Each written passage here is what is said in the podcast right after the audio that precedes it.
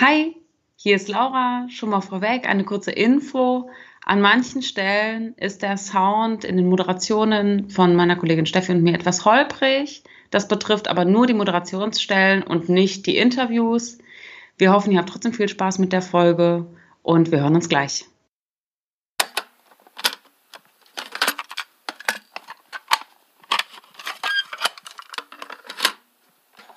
I am ready. I am ready. I fear no one and nothing except the temptation to hold back.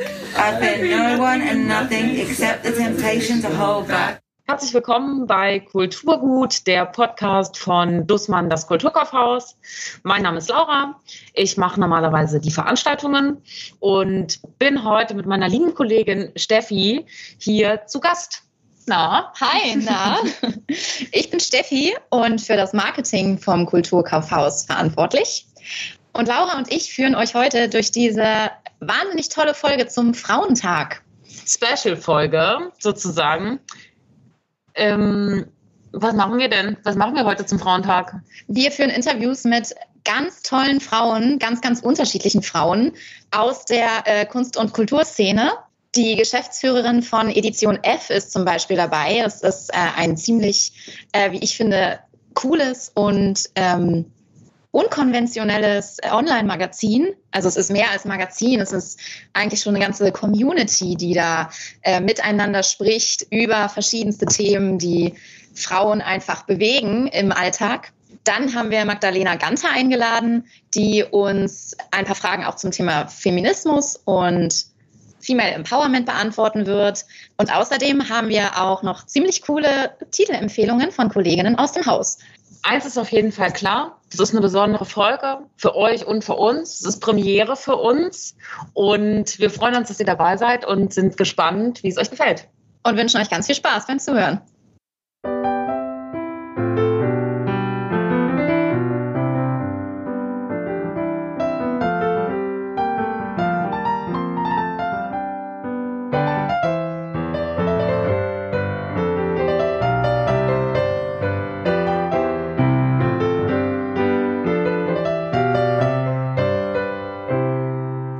Dann lass uns mal loslegen. Apropos Frauen. Steffi, hast du denn in letzter Zeit, ist dir eine coole Künstlerin, Autorin oder ein cooler Titel über den Weg gelaufen, der Ja, tatsächlich äh, lese ich gerade Ghosts von Dolly Alderton.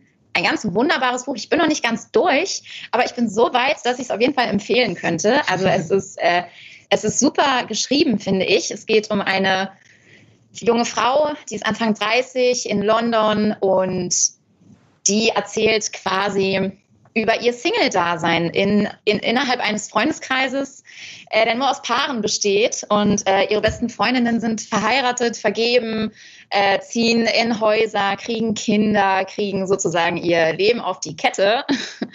Und sie ist also der einzige Single in diesem Freundeskreis und versucht sich dann auch in so Dating-Apps und möchte halt auch nicht mehr dieses Single-Dasein führen. Sie findet es nicht schlimm, Single zu sein, aber sie hätte halt natürlich irgendwie gerne einen Partner.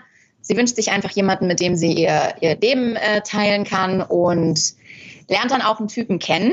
Und was der Titel vielleicht schon so ein bisschen verrät, und äh, darum geht es auch, also der Titel Ghosts, ähm, das spielt darauf an, äh, was eigentlich passiert mit einem selbst und mit dem eigenen Verhalten, wenn man im Rahmen äh, des, des Datings auf diesen Dating-Plattformen ähm, geghostet wird. Und was ich äh, ziemlich cool fand oder was ich in dem Zusammenhang noch gar nicht wusste, dieser Begriff des Ghostens, das äh, kommt halt daher, dass ähm, wenn eine Person sowas mit dir macht, also wenn du geghostet wirst und sozusagen nicht die Möglichkeit hattest, mit dieser Person irgendwie nochmal zu sprechen, irgendwie nochmal so ein abschließendes Gespräch hattest, dass es dir dann auch sehr schwer gemacht wird, diese ganze Geschichte, was du mit demjenigen hattest, irgendwie abzuschließen. Also man fühlt sich so heimgesucht. Und daher kommt dieser Begriff äh, geghostet werden, dass man sich danach so heimgesucht fühlt von dieser Person und von dieser Sache, die man hatte. Und das fand ich eigentlich einen ganz coolen Ansatz. Und ähm, darum geht es eben auch in dem Buch, wie man eben mit sowas umgeht. Und ich finde die ähm, Protagonistin sehr sympathisch, weil sie auch Schwäche zulässt und weil sie auch einem zeigt, dass es in Ordnung ist, wenn man sich einsam fühlt oder wenn man als Single unzufrieden ist. Und dass man eben auch mit über 30 irgendwie vielleicht noch nicht unbedingt einen Plan hat im Leben, dass man irgendwie schaut, was kommt und dass man irgendwie so das Beste draus macht. Und ich fand diesen Ansatz einfach ziemlich cool. Also es ist fast so, es liest sich fast so ein bisschen wie, ähm, wie, wie Sex and the City, aber irgendwie ein bisschen moderner. Und das finde ich sehr schön. Irgendwie auch so, ja, schon fast ärgerlich, wenn jemand, mit dem du dich ein paar Mal gedatet hast, der jetzt nicht zwingend die Liebe deines Lebens ist, dich dann heimsucht. Auch so richtig. Ja, genau. Und das wird natürlich auch ermöglicht durch solche Sachen wie Dating-Plattformen und man verabredet sich nur noch über WhatsApp. Dann nimmt sowas natürlich auch eine ganz andere Dynamik dann an. Hast du schon mal jemanden geghostet? Äh, hat das nicht jeder schon mal? Also ich habe ziemlich sicher schon mal ganz jemand heimgesucht. ich wahrscheinlich auch.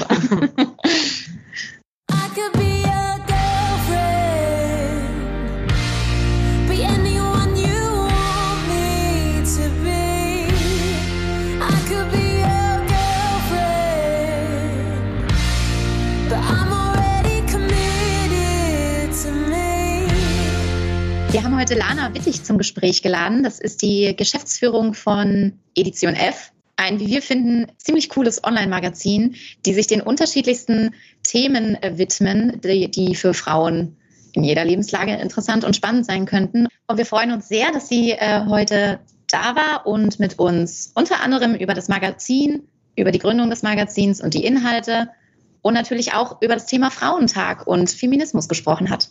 Magst du uns erstmal kurz sagen, ähm, was ist Edition F? Wer seid ihr? Wie, habt ihr euch gegründet? Und wofür steht ihr? Ja, na klar. Also Edition F ähm, ist ein, wir bezeichnen uns als besonderes Medienunternehmen.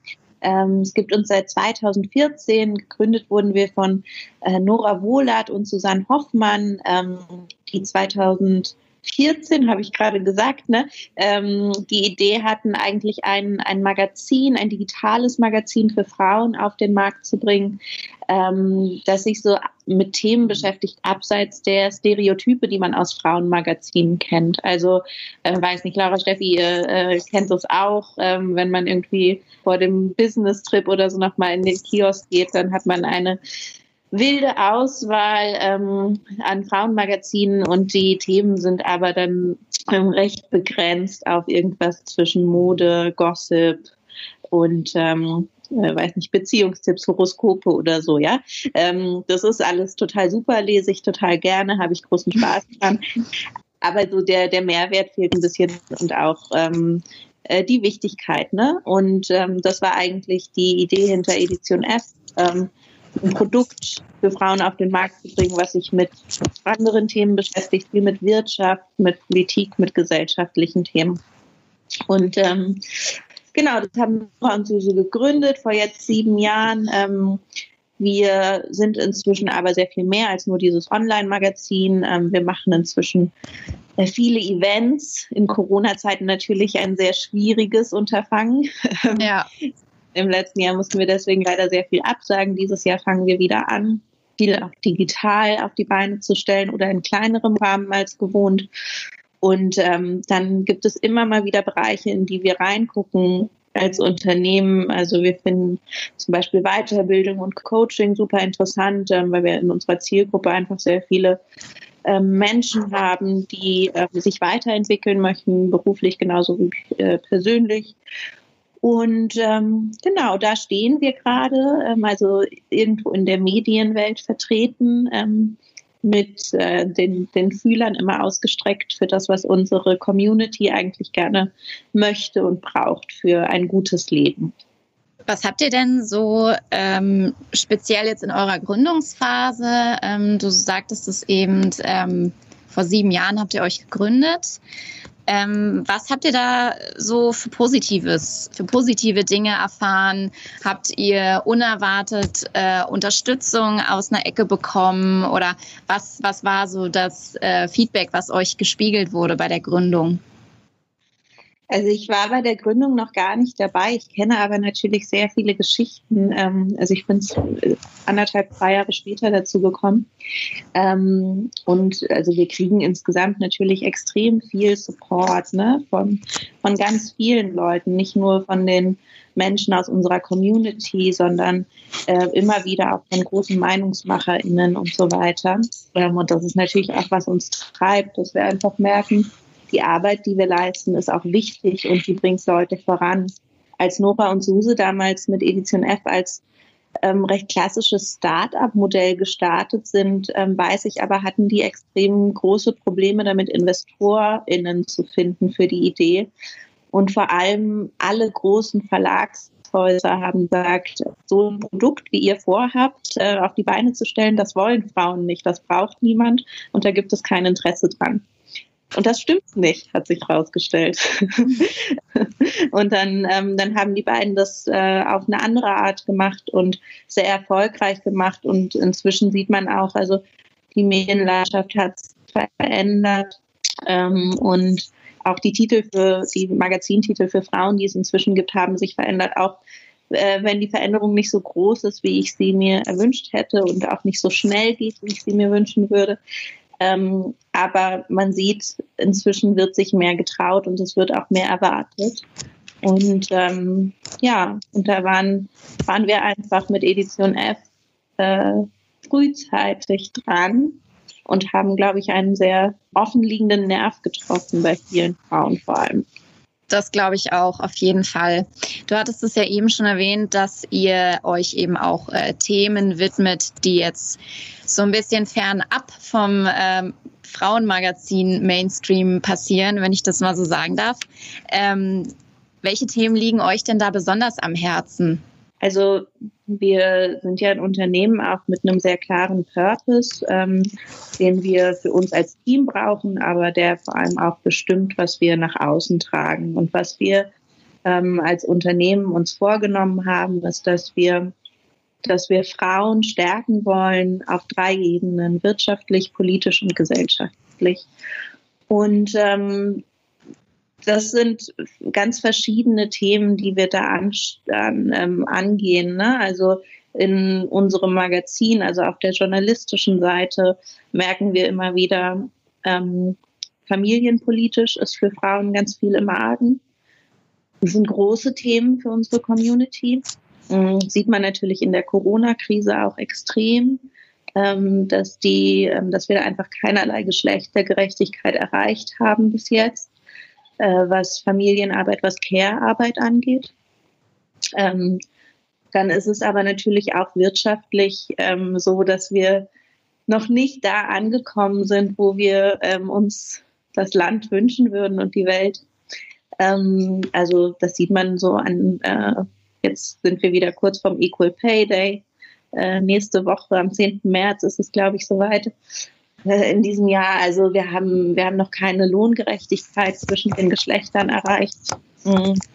Und das sind die wirtschaftlichen Themen, viel mit denen wir uns beschäftigen. Ne? Also äh, Frauen und oder sagen wir mal andere Menschen als weiße Männer in Führungspositionen zu bringen, die Arbeitswelt auf diese Art auch ähm, weiter zu verändern und gerechter zu gestalten ähm, und gesellschaftlich ähm, sehen wir ja in den letzten Jahren, ist auch so viel im Argen. Also ähm, von, von Krisen, ja, wie, äh, wie, im, wie der Corona-Krise, aber auch natürlich ähm, die große Rassismuskrise, die wir im letzten Jahr ähm, medial zum ersten Mal so richtig aufgegriffen haben, würde ich sagen, in diesem Land. Und das sind Themen, die nicht nur uns, sondern auch unsere Community ähm, sehr bewegen. Und ähm, das sind die Themen, die bei uns bei Edition F stattfinden.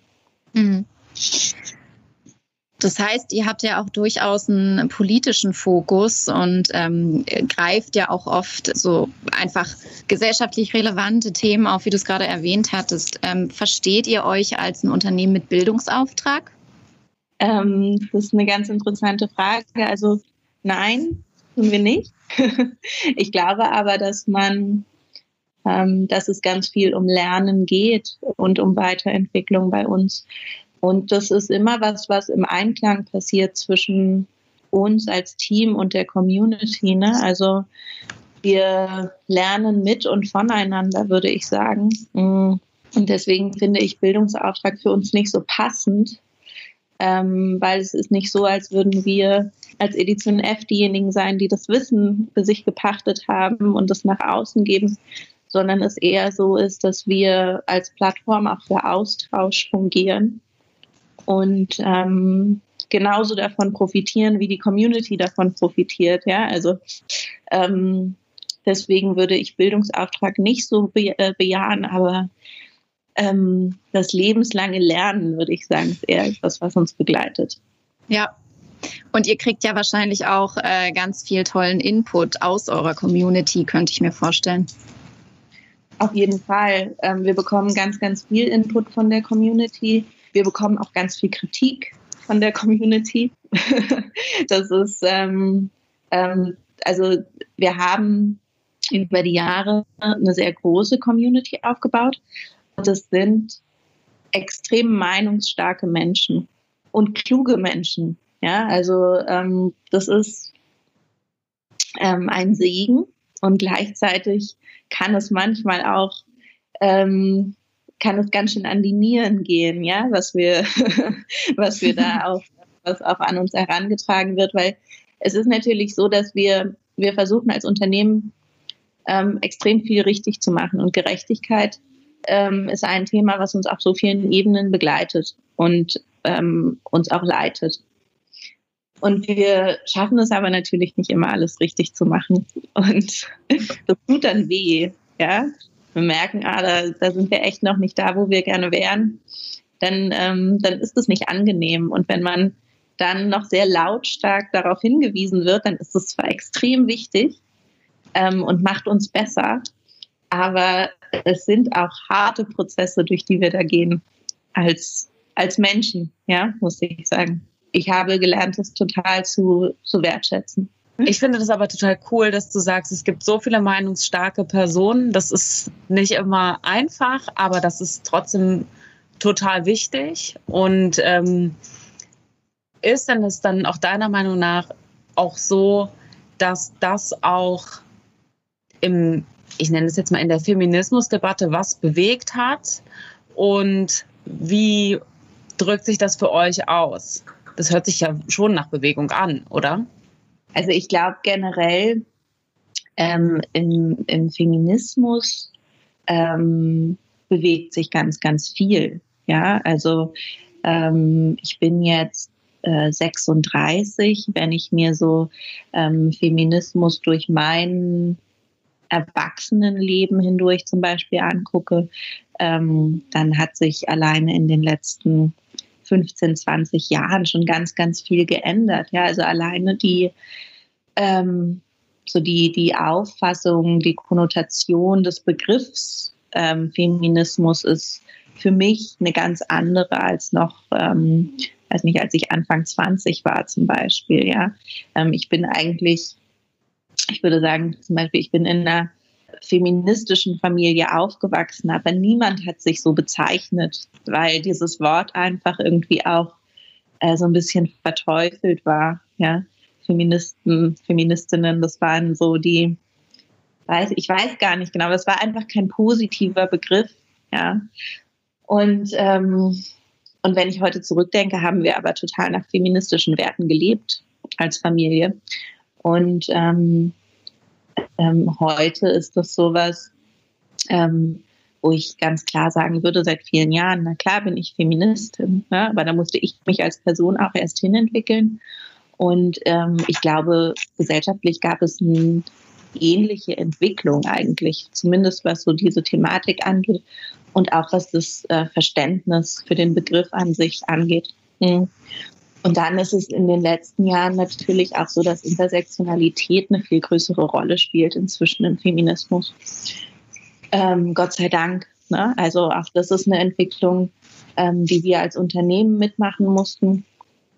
Ähm, und ähm, die eine ganz wichtige ist und ähm, die ich auch als Person erstmal so mitmachen musste und verstehen musste.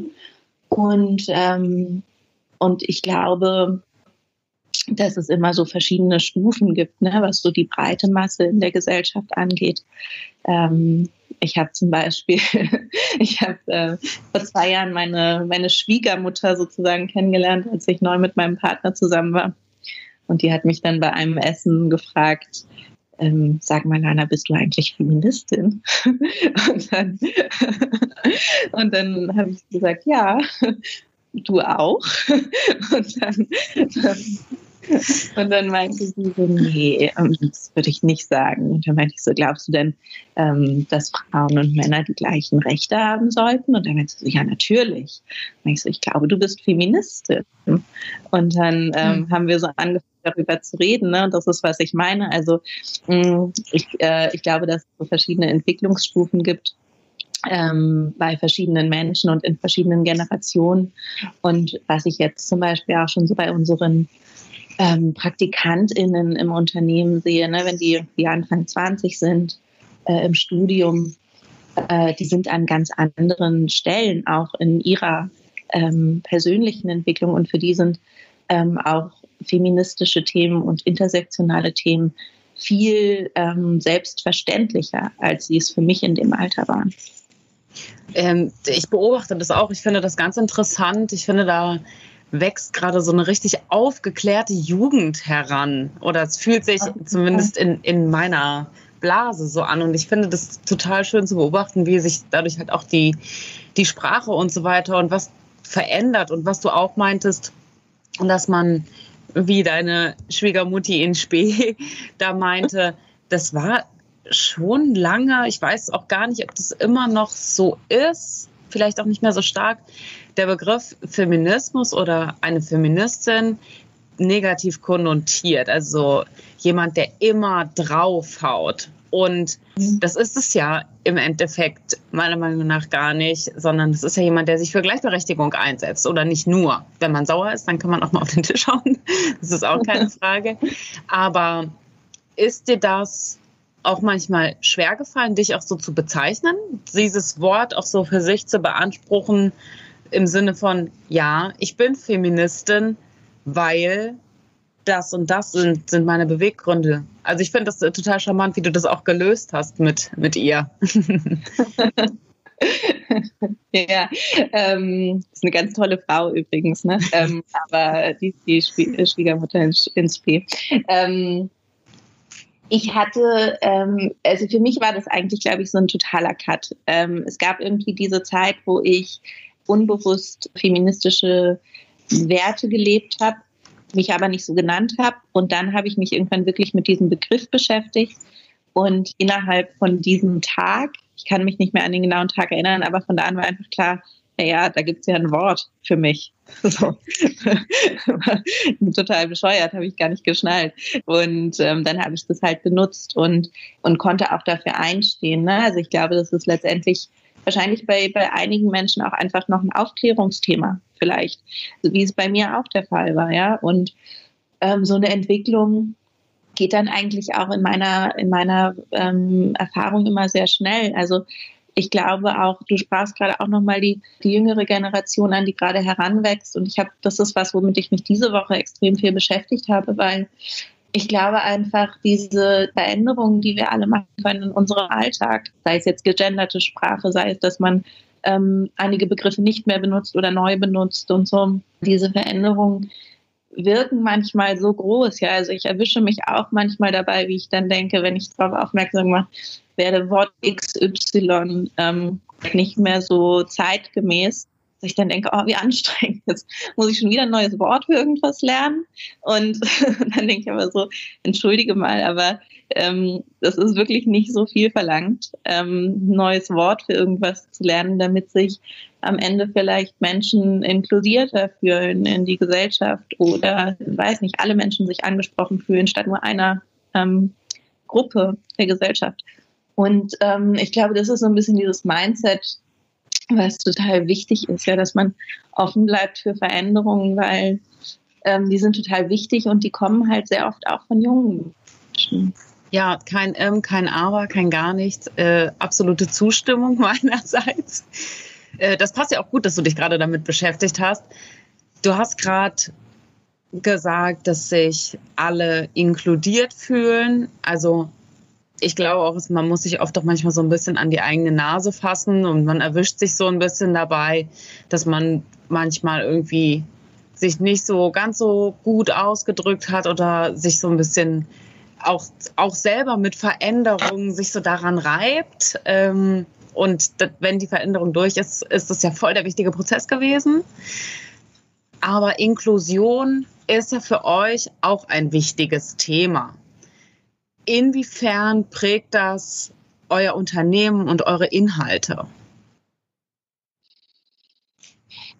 Also Inklusion, mh, mm, letztendlich ist unser Ziel auf jeden Fall, dass wir ähm, so viele Perspektiven wie möglich und so viele Perspektiven, wie es in unserer Gesellschaft gibt, ähm, auch in unseren Kanälen abbilden. Ähm, das heißt, dass wir ähm, genauso Frauen zu Themen befragen, wie wir auch ähm, People of Color befragen möchten oder zu Wort kommen lassen möchten oder Menschen mit Behinderung. Mhm. Weil Themen einfach von verschiedenen Menschen ähm, ganz anders empfunden werden und, und, und diese, diese Perspektivwechsel, ähm, glaube ich, total wichtig sind, um zu lernen. Ja, also da sind wir wieder bei diesem Thema lebenslanges Lernen. Und ähm, das ist das, wo wir versuchen, immer besser drin zu werden, ähm, dass wir, ähm, dass wir diese, diese vielfältigen Stimmen und Perspektiven abbilden, für den wir in der Vergangenheit auf jeden Fall zu Recht auch kritisiert wurden, weil das nicht immer der Fall war bei Edition F ähm, und wo wir aber sehr stark dran gearbeitet haben und ähm, jetzt, glaube ich, langsam an einem ganz guten Punkt angekommen sind. Ja, voll, voll gut. Also wie du schon sagst, man entwickelt sich dann so weiter und das hat auch dann so seine Auswirkungen auf euch gehabt. Wir sprachen auch eben kurz so über diesen negativ konnotierten Begriff und Gibt es irgendwelche Klischees, die du damit verbindest, die du aufbrechen möchtest und welche, also welche Vorbildrolle möchtest du gerne einnehmen? Also bist du gerne Vorbild? Gibt es ein, ein Frauenbild, was du gerne den, den jungen Menschen dieser Welt quasi zeigen möchtest? Nein, ich habe kein, ich habe kein Frauenbild, was ich propagieren möchte. Ähm, äh, und auch kein, ich glaube, ein gutes Vorbild gibt ähm, für Frauen oder für Menschen generell. Ähm, ich das ähm, wirklich, was wir uns anschauen sollten, ganz viele verschiedene Menschen immer. Und ähm, dazu zählen wir natürlich auch selbst. Und wir alle sind so voll von guten Eigenschaften und schlechten Eigenschaften und ähm, äh, Dingen, die, die man hervorheben sollte und Fehlern und was auch immer, ähm, dass ich glaube, so Vorbilder können total helfen. Ähm, wenn man, weiß nicht, ein Beispiel, Mensch, ich finde es viel schöner, wenn man sich verschiedene Leute anguckt und denkt, naja, diese eine Sache macht diese Person richtig und vielleicht kann ich das auch ein bisschen besser machen oder so. Und diese eine Sache macht die zweite Person richtig gut ähm, oder so. Ähm, ja, ich glaube, ich glaube, wir sollten einfach alle unseren Blick ein bisschen weiten. Also quasi das, das ähm, Vorbild äh, als falscher Begriff quasi, sondern profitieren vom Perspektivwechsel. Äh, ja, Vorbild ist auch tatsächlich ein guter Begriff. Ich finde gut, dass du das nochmal jetzt so deutlich gemacht hast, weil man dann ja auch vielleicht so eine Erwartungshaltung hat, dass eine Person alles vereint und so hat man nicht nur verschiedene Perspektiven, sondern auch nicht so, man hat, man übt nicht so einen Druck auf die einzelnen Personen aus, dass einer das Gefühl hat, er muss immer alles richtig machen, sondern dass jeder auch irgendwie Ecken und Kanten haben darf. Also verstehe mich nicht falsch. Ich glaube, es ist unglaublich wichtig, ähm, gerade für, ähm, für junge Menschen zu sehen, dass es Menschen gibt wie Sie, Großes erreicht haben. Ne? Also ich glaube, Repräsentation ist ein unglaublich wichtiges Thema. Ähm, aber ich glaube halt, ähm, dass es einfach wichtig ist, dass wir uns als Gesellschaft dahin entwickeln müssen, dass es diese Vorbilder ja, oder diese RepräsentantInnen ähm, in allen Bereichen und auf allen Stufen des Lebens gibt. Ja, aber wenn es natürlich jetzt gerade nur eine Person gibt, wie eine Kamala Harris oder so, die halt jetzt die erste schwarze Vizepräsidentin der USA ist. Ähm, und sonst gibt es einfach niemanden, auf den man gucken kann. Ja, dann ist das natürlich ein, ein glorreiches Vorbild. Ich glaube nur, die, die schönere Entwicklung, wenn es viele davon geben würde.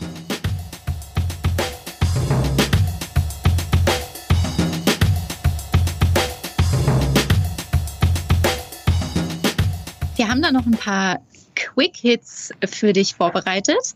Und mhm. zwar ähm, wäre da jetzt äh, die Idee, dass du einfach, was dir intuitiv, spontan in den Sinn kommt, zwei, drei Begriffe dazu sagen könntest.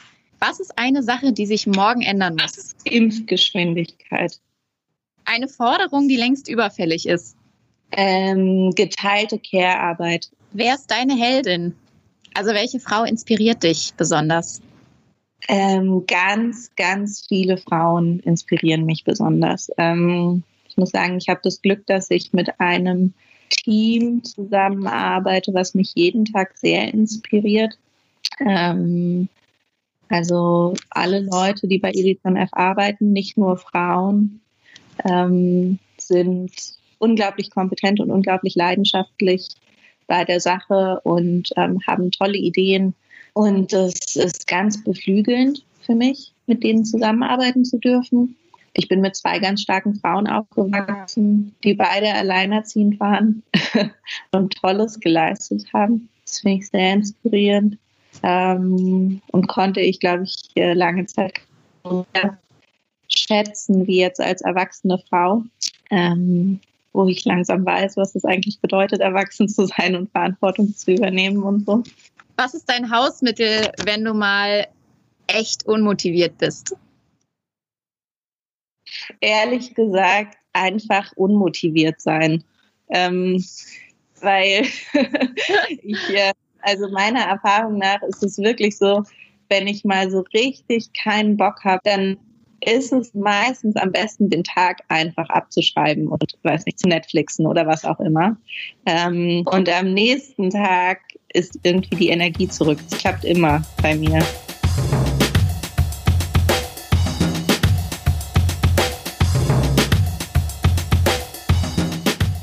Was für Titel würdest du uns denn empfehlen zum Thema Female Empowerment und starke weibliche Stimmen? Also ich würde euch empfehlen, äh, in keiner bestimmten Abfolge, ähm, Starting a Revolution, ein Buch von Naomi Ryland und Lisa Jaspers. Ähm, beide sind Gründerinnen ähm, aus, aus Deutschland, aus Berlin.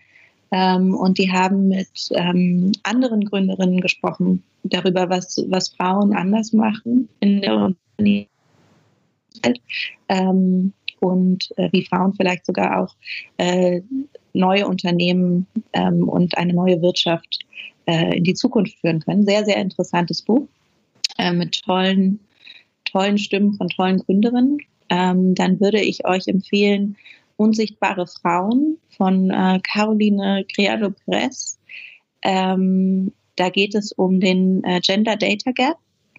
Ähm, und das sind ganz, ganz unbegreifliche Zahlen, vor allem, die sie da aufmacht, ähm, die zeigen, ähm, wie weit wir gerechten Welt, vor allem auch in, äh, in Bezug auf Daten sind. Ähm, eins der für mich ähm, wirklich absurdesten Beispiele war zum Beispiel, dass aus dem Buch, dass Crash-Test-Dummies an männlichen Körpern ausgerichtet sind. Und deswegen sind die Todesfallzahlen bei äh, Frauen in Autounfällen so viel höher ähm, als bei Männern, weil die Crash-Test-Dummies nämlich nicht auf weibliche Körperformen ausgelegt sind. Gibt es aber noch ganz viel, das ist ein dickes Buch, ähm, ganz, ganz dringende Leseempfehlung. Und ähm, die dritte Empfehlung ähm, ist das äh, Buch von, das Debüt von Alice Hasters, ähm, was weiße Menschen nicht über Rassismus hören wollen, aber wissen sollten, hat sie ganz toll geschrieben. Ähm, ist auch etwas, was mich als weiße Frau extrem aufgerüttelt hat und auch oft den, den Finger in die Wunde getan hat. Aber das ist ein Buch, was ich vor allem meinen weißen Mitmenschen ans Herz legen möchte.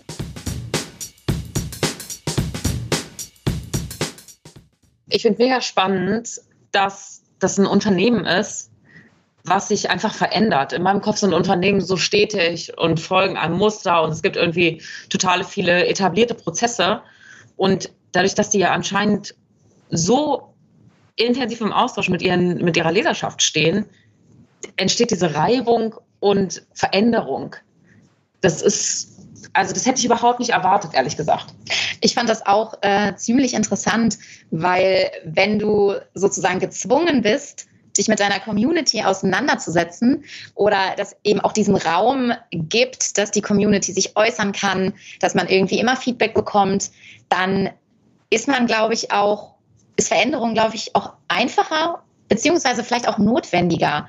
Weil natürlich ähm, muss man ja auch irgendwie mit seiner Community im Austausch sein und man hat, glaube ich, viel mehr externen Input nochmal und externe Meinungen und auch unterschiedliche Perspektiven. Und da ist es vielleicht zwangsläufig auch notwendig, sich als Unternehmen zu verändern und Dinge vielleicht schneller mit aufzunehmen. Voll, also ich kenne das ja auch von Veranstaltungen, ne, was äh, sie ja auch schon angesprochen hatte. Wenn da in der ersten Reihe jemand sitzt und sagt, hey, ich höre nicht gut, dann muss ich ja darauf reagieren. Das ist ja ein berechtigter Einwand. Klar. Mit dem man was verändern muss. So. Und ich finde das richtig cool, dass Unternehmen nicht mehr steif sind, sondern jeder dann irgendwie so seinen Teil dazu beiträgt, um ja, sich damit wohlzufühlen. Und das scheint ja bei denen auch sehr gut zu funktionieren, was voll schön ist. Den Eindruck hatte ich auch. Und gerade das, was du meintest äh, beim Thema Veranstaltungen, mittlerweile streamen ja auch äh, viele Unternehmen ihre Events. Wir ja teilweise auch. Und da ist es natürlich äh, umso cooler und umso, umso spannender, wenn man da auch das direkte Feedback von den Zuschauerinnen und Zuschauern bekommt. Ne? Jetzt zum Beispiel über einen Insta-Livestream hast du direkt ja den Input von den Leuten. Total, das ist auch in dem Fall tatsächlich für uns als nicht ähm, hauptsächlich Streaming-Anbieter, sag ich mal, Digitalveranstaltungen waren für uns ja echt neu, ist das auch wirklich wertvoll, damit das Endprodukt nicht nur wir cool finden, sondern ja auch die Person auf der anderen Seite des Bildschirms sozusagen.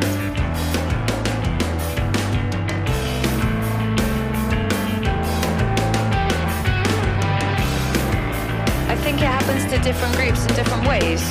And I can only speak about my experience as a woman. But the point that I think so many of us have in common is this demand on us to be quiet polite and nice. Like you're meant to just smile through it and fucking get on with it. Like when you say no or fight back or even just disagree, you're the one that's the fucking problem. Aktuell gehören wir ja zu den Glücklichen, die weiterhin geöffnet haben dürfen. Und jetzt sprechen wir hier im Podcast dazu. Es passiert ganz viel auf der Homepage zum Thema Frauentag und auf Social Media. Was, du bist ja für Marketing zuständig. Was passiert denn eigentlich im Haus vor Ort? Ja, wir haben in Kooperation mit Kolleginnen und Kollegen aller Abteilungen unseres Hauses eine ziemlich coole Sonderfläche im Erdgeschoss auf die Beine gestellt. Auf dieser Sonderfläche finden sich die unterschiedlichsten Titel zum Thema Frauentag, Female Empowerment. Also das geht von wirklich Unterhaltungsliteratur, Belletristik, über Sachbücher, über Ratgeber. Es sind ganz viele Filme dabei, es sind Musiktitel dabei von tollen Künstlerinnen. Es ist auch englischsprachige Literatur dabei. Also das ganze Haus hat da sozusagen partizipiert an diesem Thema Female Empowerment und Frauentag und einfach weibliche Stimmen zu zeigen. Und das zeigt sich vor Ort eben in unserer Sonderfläche im Erdgeschoss. Apropos, die Kollegen arbeiten zusammen und ähm, bauen Sonderflächen und Sonderpräsentationen. Ich habe zu dem Thema, wen möchtest du uns empfehlen, mit der Kollegin Linde aus der Musikabteilung gesprochen, die eine ziemlich coole Empfehlung abgegeben hat, wie ich finde. Und wen hast du dir geschnappt? Ich habe die liebe Henriette aus dem English Bookshop dazu befragt. Also ich bin die Linde und ich arbeite in der Musikabteilung bei Dussmann Kulturkaufhaus und äh, was mich vor drei Wochen kam das raus total beeindruckt hat, war das ähm, Debütalbum von Cloud. Das ist ähm, ja eine non-binäre, ich will jetzt nicht sagen Sängerin, ein Mensch. Und die Person, die bringt total wahnsinnig gut produzierte Sachen raus. Sie ist 21, macht aber schon seit drei, vier Jahren Musik, hat schon ziemlich viele Singles veröffentlicht und ähm, ist einfach total das Talent im Songwriting. Ähm, jetzt vor ein paar Wochen hat sie ihr erstes richtiges Album rausgebracht, das nennt sich Supermonster. Ähm, genau, sie kommt aus Kanada und ist jetzt tatsächlich auch Erstunterzeichnerin bei dem frischen Label von Phoebe Bridges bei Satisfactory, was schon ein kleiner Ritterschlag ist. ähm, genau, das sind 13 Songs und es geht schon plakativ gesagt um Liebe und Beziehungen, aber sehr, sehr runtergebrochen und trotzdem mit ganz viel Tiefe. Also ich habe neulich ein Zitat darüber gelesen, das fand ich so schön. Da schwellen kleine Situationen auf die Größe von Planeten an.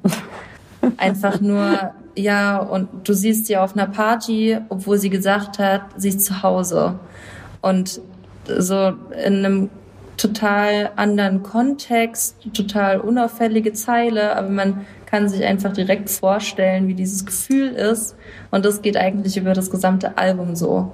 Also jede, jegliche Form von Beziehungsstatus, von Beziehungsphase kann man da komplett nachvollziehen von dem ersten Kuss und dem absolut überbrodelnden Glück bis zur kranke Eifersucht oder, oder dann halt eben eigentlich will ich mich trennen, aber traue mich nicht.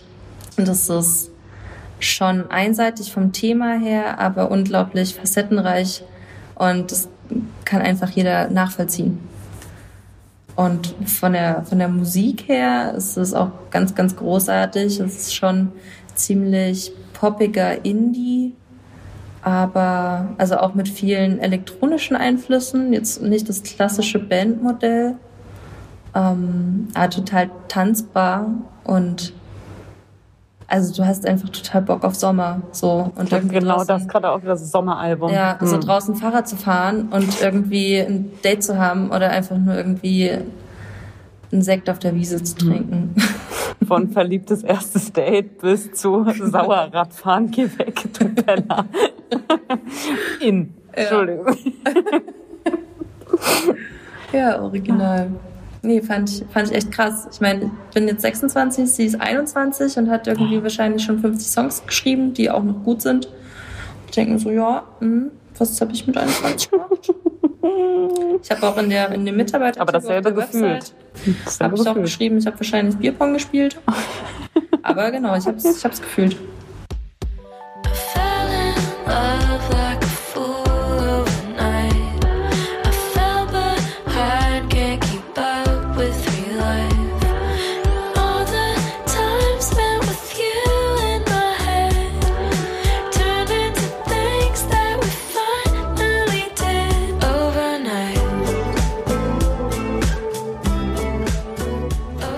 Mit Henriette aus unserem English Bookshop und sie hat eine ganz besondere Leseempfehlung für euch. Was stellst du uns denn vor, Henriette?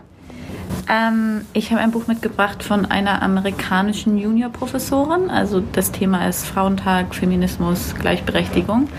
Ähm, deswegen habe ich sie ausgesucht. Sie hat vor ein paar Jahren, also Kate Mann heißt sie, und sie hat vor ein paar Jahren das Buch Down Girl veröffentlicht, was auch ähm, hier in Deutschland sehr erfolgreich war, wo es um eine patriarchische, misogyne Gesellschaft geht und wie sich das strukturell niederschlägt. Und ihr, zweiter, ähm, ihr zweites Werk hat äh, ein ähnliches Thema, das heißt Entitled und es geht um die Kultur von Entitlement, also von, ja, wie übersetzt man das am besten ins Deutsche? Also das äh, Bewusstsein, etwas verdient zu, also etwas verdient zu haben, dass eben etwas, dass jemandem etwas zusteht, ähm, die einhergeht mit patriarchalen Strukturen, sagt sie, ähm, in der Männer sich eben berechtigt fühlen zu einigen Ressourcen, unter anderem Respekt von Frauen, wirtschaftlichem Erfolg, äh, dem Recht, dass ihnen zugehört wird, wenn sie sprechen, dem Recht auf Sex, äh, dem Recht auf Hilfe im Haushalt, wenn sie mit Frauen zusammen sind, diverse Sachen.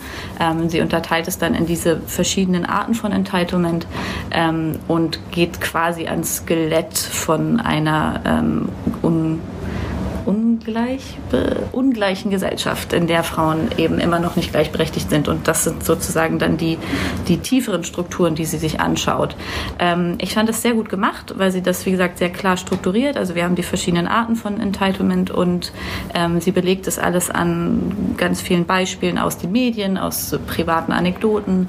Ein Thema, was ich besonders äh, lebhaft fand, war zur ungleichen Verteilung von Hausarbeit. Das ist eine der ähm, letzten total unbeweglichen Strukturen anscheinend. Also alles andere hat sich verändert seit den 70er Jahren, aber der Anteil von Hausarbeit ist immer noch überwiegend von Frauen und das ändert sich irgendwie gar nicht, beziehungsweise nur ganz wenig. Ähm, und da hat sie ein langes Kapitel zu, warum das so ist, was man vielleicht doch machen könnte, was es für Unterschiede gibt zwischen einzelnen Ländern. Ähm, und also jetzt gerade im Lockdown, wenn ich mit Freundinnen spreche äh, und wir alle viel mehr Zeit zu Hause verbringen und Freunde, die in Hetero-Beziehungen sind, können das immer bestätigen. Es ist ein langes Kampfthema ähm, und äh, das spricht sie an. Sehr proaktiv, äh, sehr offen, äh, fand ich sehr beeindruckend. Gibt es eine Stelle in dem Buch oder einen Part, jetzt äh, außer diese, diese, diesen Abschnitt über die Hausarbeit, der dich ähm, besonders nochmal berührt hat oder wo du auch ähm, dich ein Stück weit mit identifizieren konntest so oder irgendwas, was du auch in deinem eigenen Alltag erlebst? Ähm, also ich habe das Privileg, sag ich mal, in ähm, einem Beruf tätig zu sein, wo es mehr Frauen gibt und wo wir deswegen nicht gegen so viele Sachen ankämpfen müssen ähm, und auch noch nicht großartig krank gewesen sein oder sonstiges und insofern nicht auf medizinische Hilfe angewiesen sein, groß was eben auch ein Thema ist, wo das immer wieder vorkommt. Deswegen habe ich relativ viel Glück gehabt bisher. Äh, Haushalt ist tatsächlich mein größtes Problem, was ganz angenehm ist.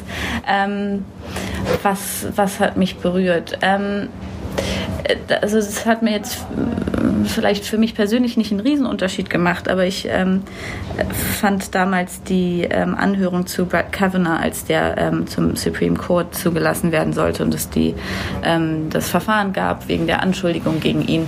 Ähm, und wenn man sich die angeguckt hat und gesehen hat, wie er vollkommen die Fassung verloren hat, ähm, auch nur sich ansatzweise für sein Verhalten rechtfertigen zu müssen und vielleicht nicht einfach ohne weiteres zur höchsten Position des Landes juristisch zugelassen werden zu können. Ähm, das ist eigentlich so ein Paradebeispiel für das Gefühl von Entitlement, also das, die Überzeugung, dass ihm etwas zusteht und jeder, der das in Frage stellt, der hat sie nicht mehr alle quasi. Ähm, und das führt sie auch an, also das, das Gefühl der Berechtigung zu ähm, Erfolg im Beruf und ähm, das, also ja, das ist mir vielleicht persönlich nicht passiert, aber wir kennen alle Beispiele aus den Medien und das fand ich sehr, sehr gut. Wem würdest du das Buch empfehlen? Ähm, immer natürlich allen. Feminismus ist, was uns alle angeht. Es geht ein bisschen tiefer rein. Also wenn man mit dem Thema sich noch gar nicht beschäftigt hat, würde ich vielleicht nicht damit anfangen, sondern mit ähm, ihrem ersten Buch zum Beispiel, diversen anderen Büchern zum Feminismus. Ähm, aber alle, die wirklich strukturell etwas verändern möchten oder, oder genau verstehen möchten, wie, wie ist da die Vorgehensweise, was sehe ich nicht, was, was passiert da ganz, ähm, ganz tief quasi in gesellschaftlichen Strukturen. Äh, für alle die würde ich es auf jeden Fall auch empfehlen. Ja. Auch auf der Sonderfläche zu finden und im Eingangsbereich ein Album, das kürzlich erschienen ist, und zwar von der Sängerin Magdalena Ganter. Manche kennen sie vielleicht auch, weil sie war früher die Frontfrau und, oder Sängerin bei der Band Mocke Malheur und hat jetzt ein Soloprojekt gestartet und ihre, ihr Debütalbum äh, veröffentlicht.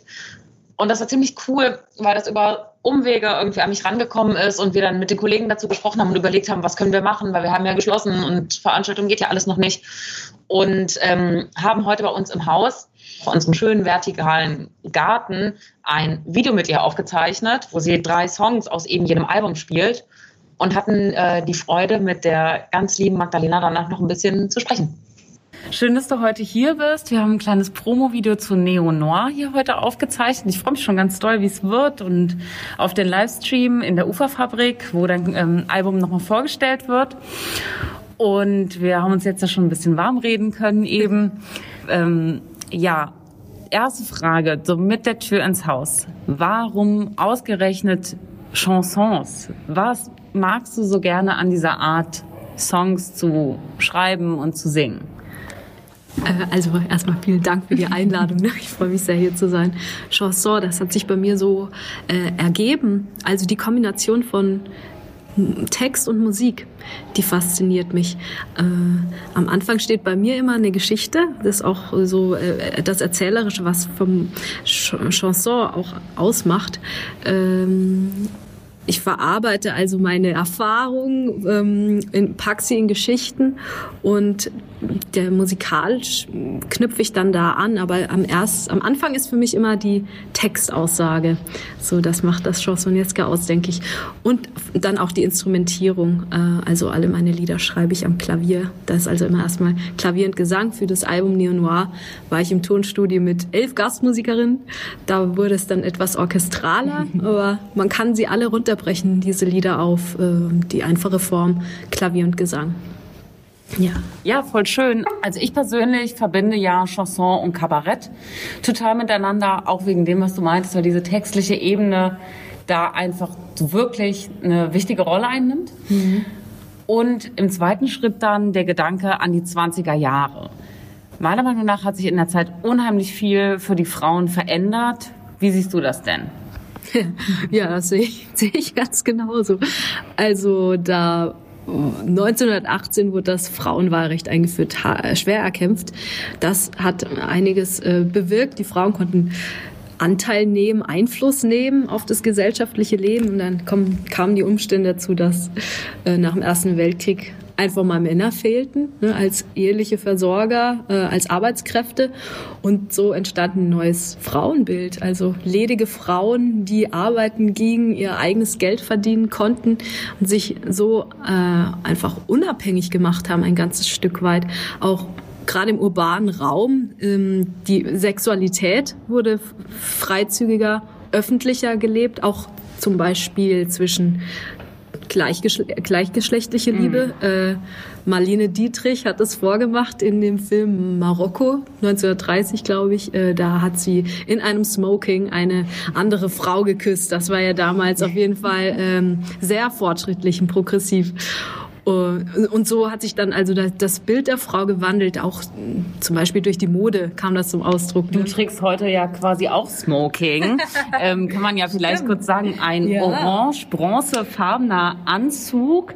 Das ist ja auch, das zahlt ja total darauf ein. ja, also äh, mir gefällt ja auch das Expressive. Das ist, glaube ich, auch das, was ich an der Zeit so, so mag. Das Verruchte, ne, da sind viele Nachtclubs entstanden und äh, das Beschwingte, das Expressive, das Sinnliche dieser Zeit. Ich meine, man muss dazu sagen, 1933 ging das dann alles wieder einen Schritt zurück äh, und dann kamen neue neue Gesetze und äh, Eingrenzungen äh, brauchen ja. wir nicht anzuknüpfen, ganz mhm. genau. Aber bis dahin erstmal war das auf jeden Fall eine Befreiung der Frau, eine Emanzipation auf vielen Ebenen.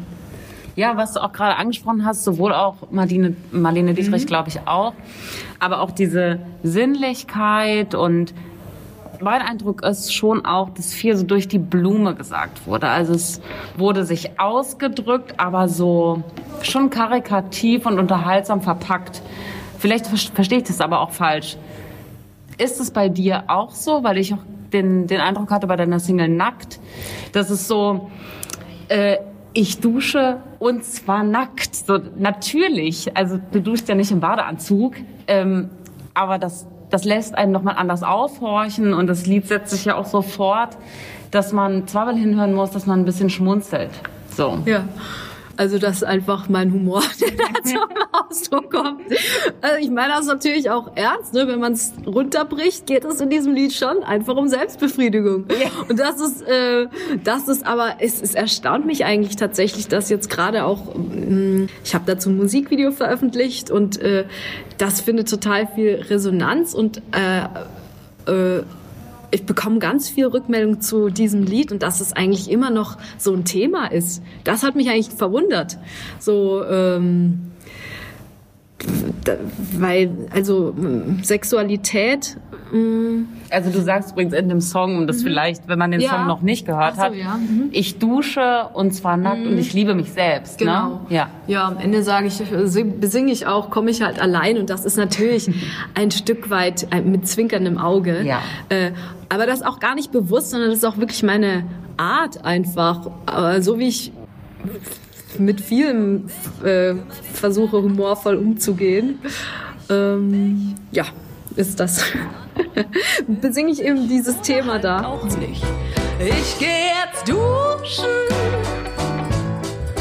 und zwar nackt und nur für mich allein und ich lieb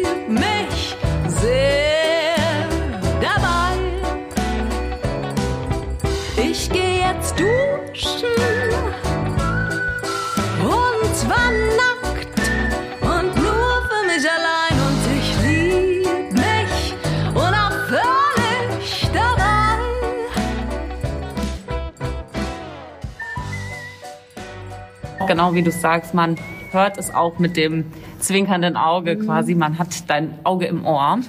Wie hat sich denn im Laufe der letzten Jahre deine Wahrnehmung von Feminismus geändert? Oder hat sich dieser feministische Begriff für dich irgendwie verändert oder entwickelt? Und wenn ja, wie spielt das eine Rolle in deinen Songs? hat sich auf jeden Fall verändert. Mein Blick, mein, mein Bewusstsein, also ich werde zunehmend sensibler für die ganze Thematik und begreife einfach immer mehr, äh, wie sehr mich das betrifft. Ich glaube, das erste Mal, wo ich so ganz, ganz bewusst das wahrgenommen habe, war, da hat mich eine Freundin mit- mitgenommen zu einer ähm, Büchereieröffnung, eine queere Bücherei in Neukölln. Und dort hat Suki gesprochen, also die Berliner Rapperin, die hat Gedichte vorgetragen und über Sexismus und Homophobie gesprochen. Das hat mich extrem berührt.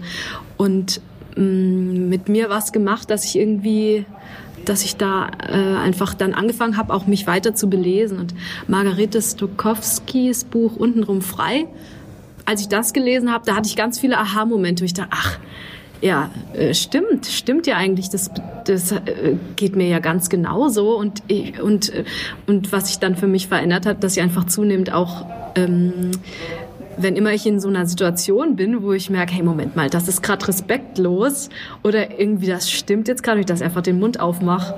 Und früher habe ich da manchmal vielleicht irgendwie, habe ich das irgendwie so eigentlich erst im Nachhinein wahrgenommen, oft, dass ich, dass ich dachte, das ist ja eigentlich gerade irgendwie nicht angebracht, der Tonfall oder einfach Formulierung, also Unangenehm ähm, und, ja, genau, das, genau, das, äh, und so, aber auch da, also meine Art ist, glaube ich, schon sch- charmant oder humorvoll Dinge anzusprechen, weil ich aber auch die Erfahrung mache, dass ganz oft, äh, zum Beispiel, ein befreundeter Musiker ein, so eine Reihe etabliert hat, zu der er immer drei Künstler, Künstlerinnen einlädt, aber tatsächlich waren es dann irgendwie immer nur Künstler.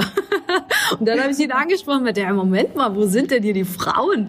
Aber halt nicht so vorwurfsvoll, sondern eher so ein bisschen, und ja, stimmt, also er hat das gar nicht böswillig gemacht, sondern es war ihm einfach es war ihm einfach gar nicht bewusst, dass da irgendwie Frauen einfach unterrepräsentiert waren oder queere Acts, also mit Sternchen halt einfach nicht nur äh, Männer.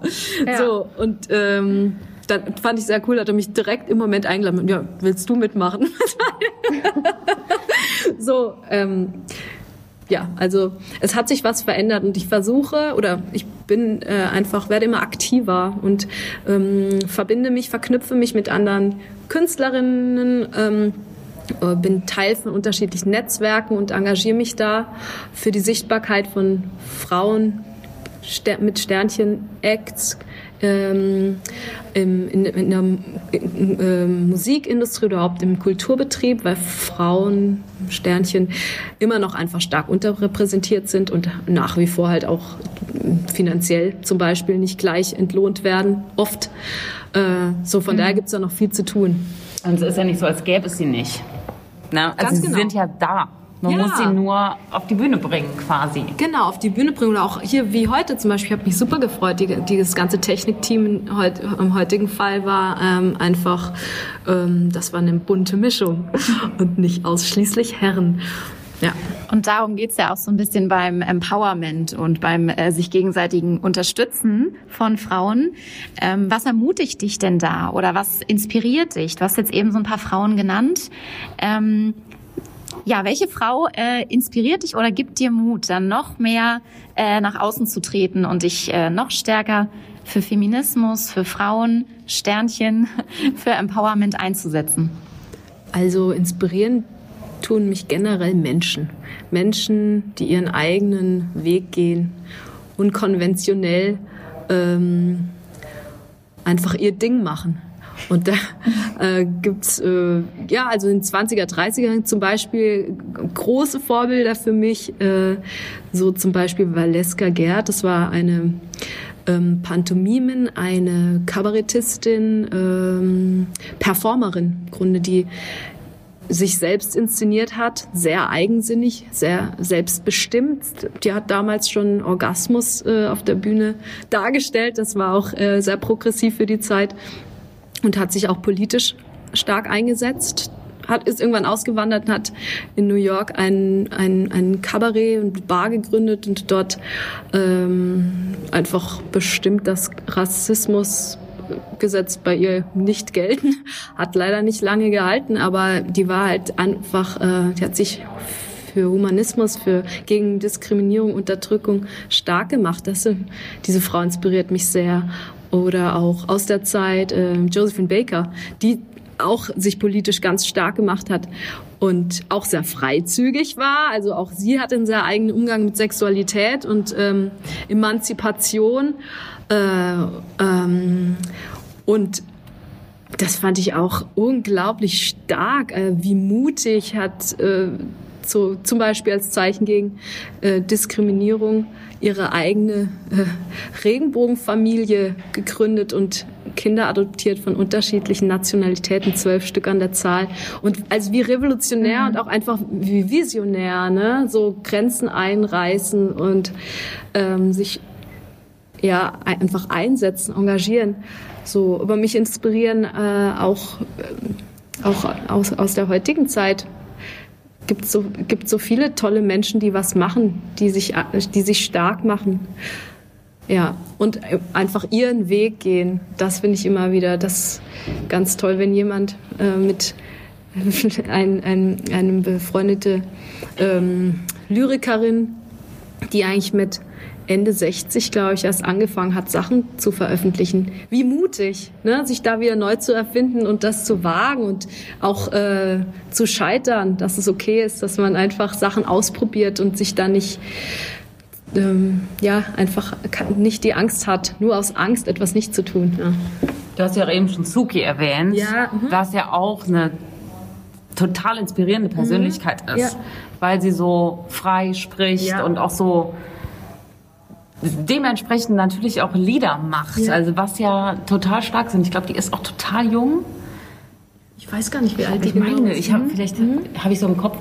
Ähm, das ist ja dann auch so, sich dann so zu befreien, so aus diesem Denken rauszukommen. Stark, einfach stark. Ja, und bestimmt auch immer ein Kampf. Äh, also und befreien kann man sich auch immer nur selbst. Ne? Der, jeder muss da seinen Weg finden. Aber das tut gut. Also ich lese seine äh, gerne halt auch einfach Autobiografien oder, oder überhaupt Biografien, weil dann auch immer so durchkommt. Wie zum Beispiel, mir kommt auch das Buch in den Sinn, das hat mich auch sehr inspiriert und berührt, äh, von Amanda Gorman.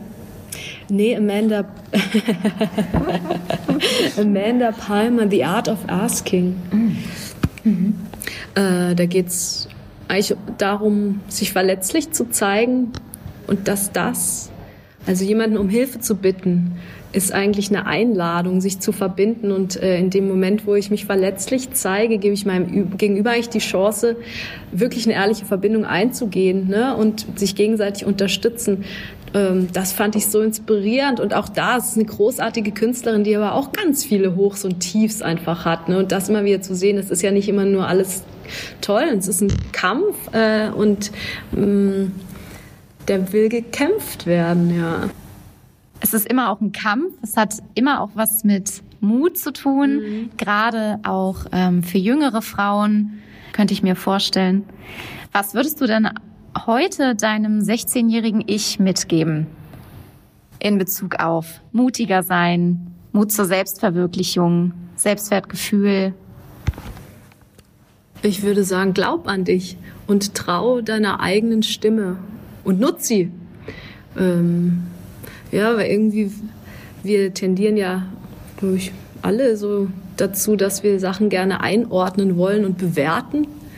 Und damit kann man so, so viel kaputt machen. Gerade wenn jemand so in einer Phase ist, wo er vielleicht noch auf der Suche ist oder einfach unsicher ausprobiert, äh, da können äh, die falschen Rückmeldungen über, oder überhaupt harte Urteile ganz viel zerstören. Und das wünsche ich mir eigentlich für unsere ganze Gesellschaft, dass wir uns gegenseitig mehr unterstützen, anstatt zu verunsichern.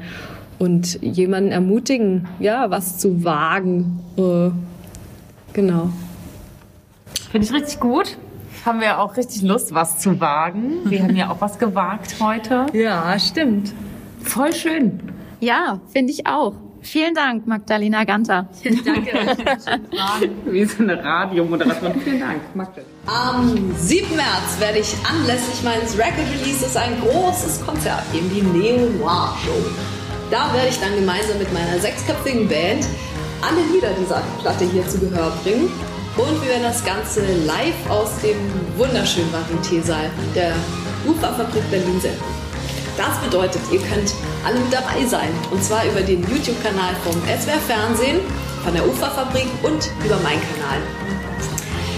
Ich freue mich, wenn ihr einschaltet äh, und sage au revoir. Ach so. Hast du noch ein paar Empfehlungen für uns? Ja, ich habe noch Empfehlungen. Also Liv Solveig, das ist eine großartige Künstlerin, die in Kürze ihr Debütalbum auch veröffentlicht. Da, ähm, das, das lohnt sich reinzuhören. Ich, ich kenne das, ich kenne das Album schon, deswegen kann ich das sagen. Es kommt im Mai. Ja und ansonsten ähm, ganz ganz nah ging mir die Platte, die neueste Platte auch von der weiße pa der weise Panda. Ich will mal weiß sagen, der weise Panda. Das noch als einen musikalischen Tipp. Mega sympathische Frau. Ich persönlich fand es auch ziemlich cool, dass sie alle Frauen nochmal angesprochen hat. Frauen und die sich als solche fühlen. Und sie nochmal wirklich darauf hingewiesen hat, dass natürlich niemand beim Thema Feminismus, beim Thema Female Empowerment irgendwie ausgeschlossen werden darf. Ja, finde ich auch. Und ähm, ich fand die so, ich fand Magdalena so echt und so greifbar und ich, so, das war so pur. Ich fand das auch ganz toll, ganz sympathisch. Und ähm, ich glaube, ihre Worte hätte jede 16-Jährige gerne in ihrem Ohr gehabt. Ich weiß ja nicht, wie das bei dir war. Also, was hättest du deinem 16-jährigen Ich gesagt?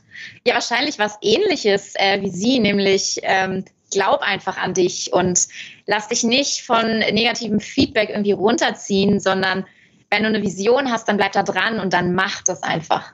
Hm. Ich glaube, ich war mit 16 ähm, eher so eine richtig komischer Begriff, mir fällt kein besserer ein, äh, Krawallnudel, keine Ahnung, wo das jetzt herkommt.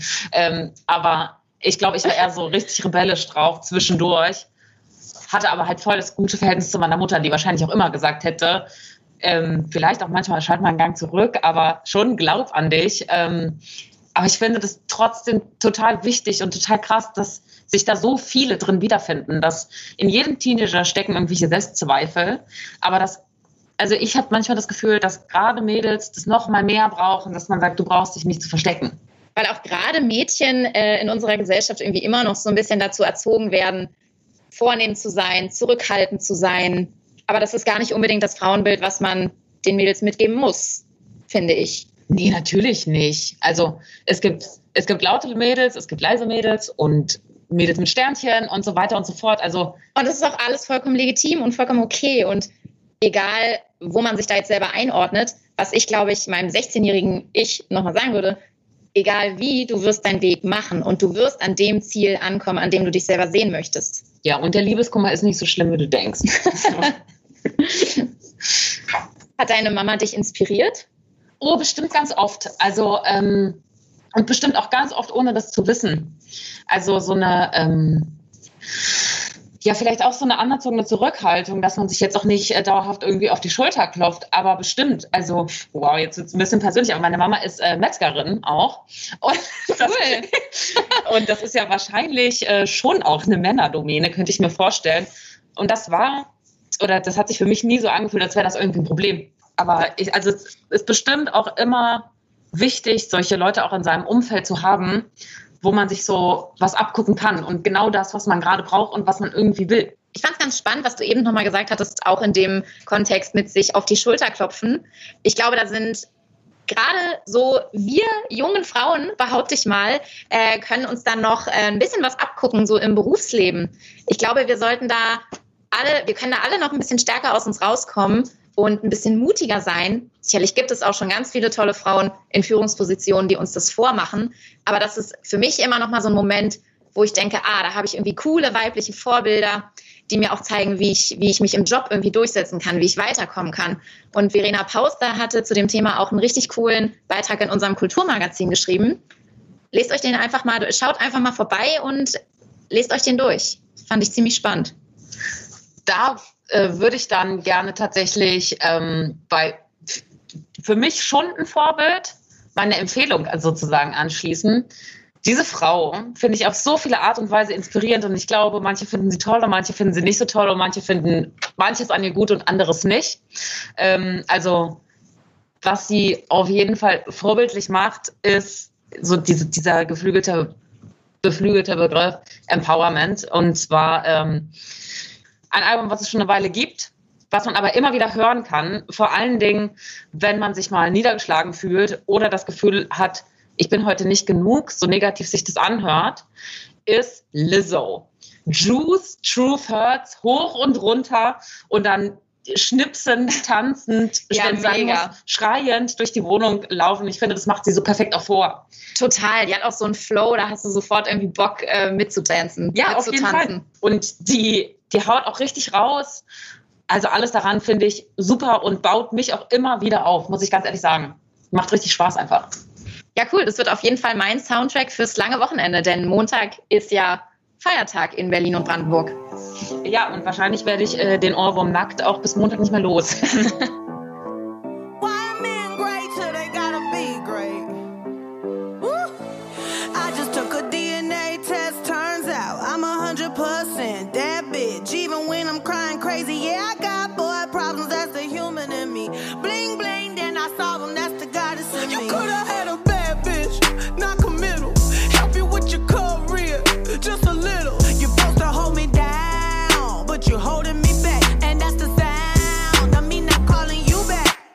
auch schon wieder mit unserer Folge zum Frauentag. Wir danken euch fürs Zuhören.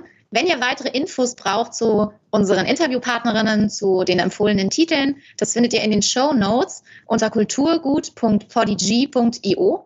Feedback und Fragen oder Empfehlungen könnt ihr uns gerne per E-Mail senden an kulturgut.dussmann.de. Produziert wird das Ganze wie immer von unserem lieben Kollegen Lele Lukas. Die Musik stammt von Paul Henkensen und das Logo von Rahel Süßkind. Macht's gut und bis zum nächsten Mal. Ja, ich würde sagen, wir können uns jetzt auch auf die Schulter klopfen, oder? Aber sowas von. War lustig mit euch. Dankeschön. Tschüssi. Tschüss.